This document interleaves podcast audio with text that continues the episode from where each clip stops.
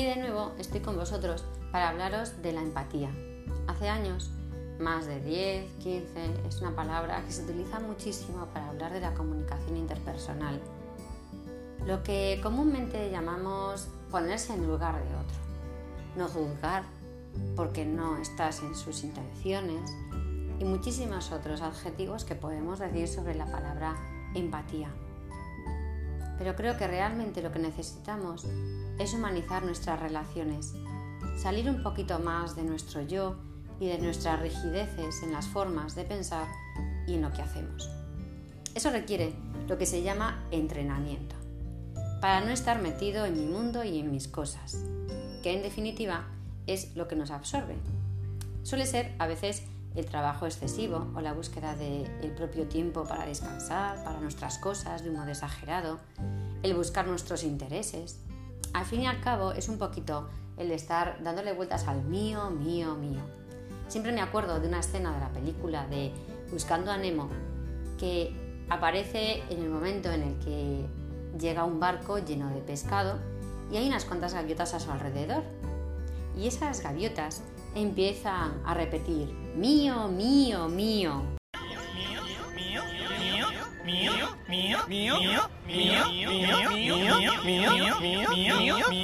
¡Ay, por favor, cerrad ya el pico! A veces podemos ser como estas gaviotas, que pueden estar todo el día pensando en el mío, mío, mío.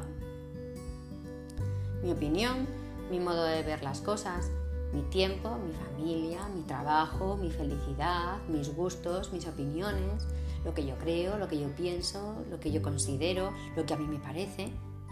¿Qué tal si abres un poco los ojos?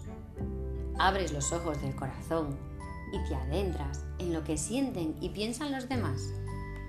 ¿Cuántas veces te preguntas al día cómo se siente mi familia, mis hijos, mis hermanos, mis compañeros, mis amigos, ¿cómo están? Me fijo en lo que necesitan, en cómo se encuentran.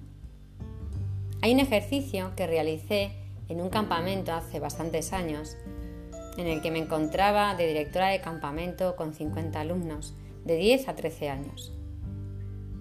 Suelen ser días muy intensos, en los que el cansancio empieza a hacerse presente en el tercer cuarto día ya no solo para quienes estamos de monitores, sino para los, los niños y las niñas que están allí. En uno de esos días en los que ya estaban muy cansados, empezaron las discusiones, las peleas, los juicios críticos de unos contra otros. Y llegó un momento en que me, me cansé. Me cansé en el buen sentido. De ver, a ver, aquí hay que hacer algo. Nos pusimos todos en el jardín, en una rueda gigante, y nos quitamos los zapatos. Y después de quitarnos los zapatos, de pie, hicimos un paso hacia la derecha poniéndonos detrás de los zapatos de nuestro compañero de la derecha. En ese momento animé a que todos se pusieran los zapatos que tenían delante.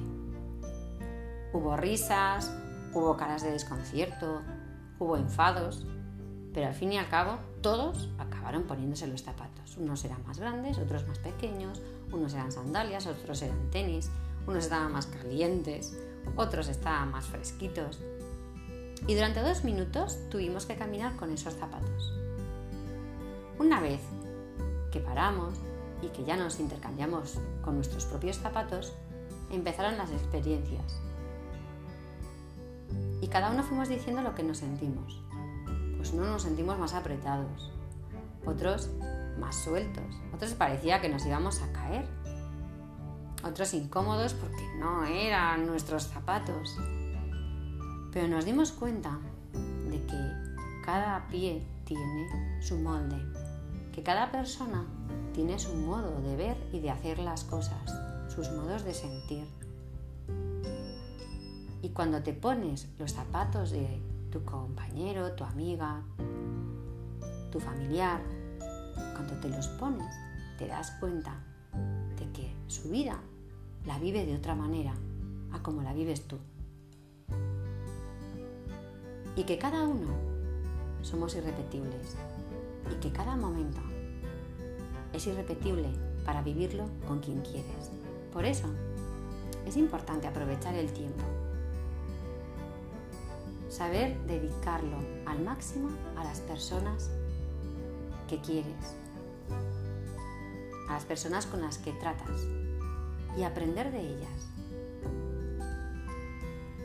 Claro, para eso se requiere un poco de escucha, de observación, de ir despacio y reflexionando con las personas. Si antes de hablar piensas cómo va a recibir esa persona lo que tú le vas a decir, a lo mejor cambias el modo de decírselo. Si te pones sus zapatos puedes entender cómo se siente en ese momento, cómo está, qué es lo que le pasa.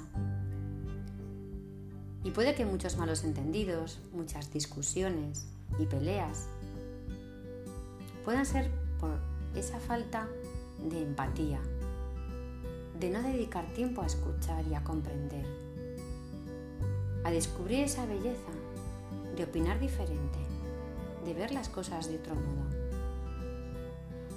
Los demás no tienen que hacer las cosas como yo pienso, como yo creo que es lo correcto, lo eficaz, o lo que hay que hacer, porque sí, porque lo veo yo. Hay tantas formas de hacer las cosas y a veces nos encasquillamos un poco en nuestras opiniones. Y pueden ser más o menos acertadas, pero son las suyas. ¿Quién soy yo para juzgarlo? Bueno, es verdad que tengo que respetar a la persona, a la dignidad del ser humano, pero la mayoría de las cosas son muy opinables mientras se respete, mientras se cuide a las personas, mientras velemos por el servicio de unos con otros. Pero todo lo demás, súper opinable. Pero no, estoy yo ahí para imponer, para decir. ¿Qué tal si me pongo los zapatos? ¿Qué tal si escucho? ¿Qué tal si comprendo? ¿Cuántas veces cuando nos sentimos comprendidos, nos sentimos queridos? Aunque sea por nuestro jefe, por esa persona que trabaja conmigo y a veces pues opinamos diferente, pero nos escuchamos y llegamos a un consenso.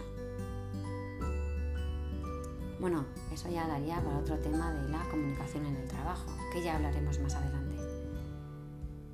Bueno, pienso que, que es una parte de la empatía, la de ponerse en la situación del otro y, y abrirnos a los modos de hacer y de ser. Porque hay una cosa que he aprendido a lo largo del tiempo y es pensar que la persona que tengo enfrente quiere hacer las cosas para hacer el bien, no para fastidiar. Porque si ya pongo ese prejuicio, si ya pongo el juicio de pensar por qué ha hecho esto para no tenerme en cuenta, porque no me lo ha dicho, porque opináis siendo que yo, ¿cuántos líos nos montamos en la cabeza? Oye, ponte sus zapatos. Te animaría a hacerlo físicamente. Hazlo con la gente que tengas a tu alrededor y hacer este ejercicio. Y la verdad que nunca se te va a olvidar. A mí nunca se me ha olvidado. Prueba y comprobarás que de este modo estarás mucho más unido a las personas que te rodean.